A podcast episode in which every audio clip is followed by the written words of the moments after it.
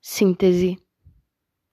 Desde a última quinta, ou talvez desde a nossa primeira quinta, tivemos a nossa vista revelada, às claras, a existência de um elo, a certeza do encontro, da reciprocidade, que andava calada, mas alto nos falou estar presente, pois sentou conosco àquela mesa e rompeu as incertezas, clamou que sim, sempre esteve ali. Na sexta, já estávamos à deriva, percebendo no vento a condução que nos regia e permitia, com naturalidade, sentir as cores que bordam o encontro do rio com o mar. Subimos o sítio encantado do horto e o céu testemunhou. Nos vestimos de sorrisos, nos despimos em silêncios, e ao descermos a ladeira encantada, ao voltarmos ao centro de nossa rotina, tu pediu para me falar. Tu abriu teus mundos, a Via Láctea que te compõe. Falou entre lágrimas sobre dores, contou sobre tuas escolhas, os teus sertões, sobre solidões e dificuldades, sobre outros amores e espiritualidade.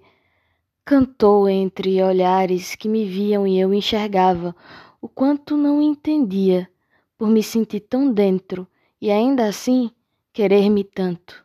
Mais. Lembro de ouvir a tua voz e o que meu coração falava enluarada. Rememoro cada ato e quase revivo esse capítulo tão íntimo de nossa jornada. Ali, mais que saber, já sentíamos, estávamos uma para outra, ligadas meio ao fio condutor que move o mundo, encoraja e permite esperança.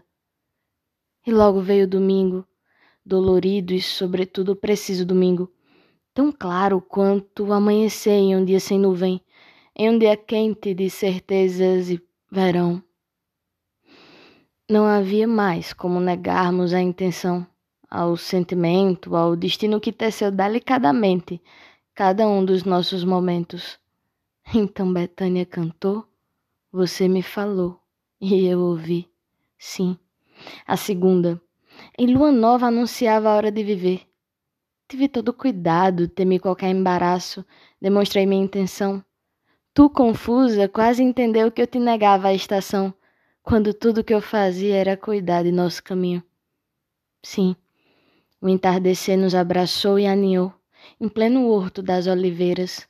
Tu tocava as minhas mãos, e eu sentia a energia que aos poucos se firmava. Nós falamos de nossas jornadas, dos medos e dos cuidados que precisávamos ter. Pois o vento, quando chega, por vezes canta tão forte que o que era chama logo incendeia. Descemos o sítio encantado, vimos a cidade banhada de estrela. Sentimos uma indissolúvel certeza. Éramos nós, sim. Então, Todos os elementos se harmonizaram, nossos olhares e gestos casaram, e na rua Padre Cícero, ali perto da matriz, vivemos o beijo tão esperado. Cedemos ao compasso e dançamos entre lábios nossa primeira canção.